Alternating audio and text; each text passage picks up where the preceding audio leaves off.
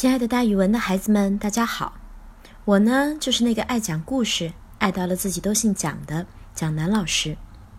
今天我要给大家讲的成语故事叫做“拔苗助长”。这个成语大家一定不陌生，它的意思是违反事物发展的客观规律，急于求成，反而坏了事儿。“拔苗助长”这则成语意思是将苗拔起，帮助它生长。它来源于《孟子·公孙丑上》。原文是：“宋人有悯其苗之不长而亚之者，茫茫然归，谓其人曰：‘今日病矣，与助苗长矣。’其子趋而往视之，苗则槁矣。”孟子是一部儒家经典，记载了战国时期著名思想家孟子的政治活动、政治学说和伦理教育的思想。这部书中有个故事特别有名，说的是宋国有一个农夫。他担心自己田里的禾苗长不高，就天天到田边去看。可是，一天、两天、三天，禾苗好像一点也没有往上涨。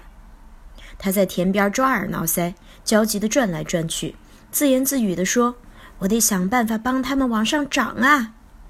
突然有一天，他终于想出了办法，急忙奔到田里，把禾苗一颗一颗地往上拔，从早上一直忙到太阳落山。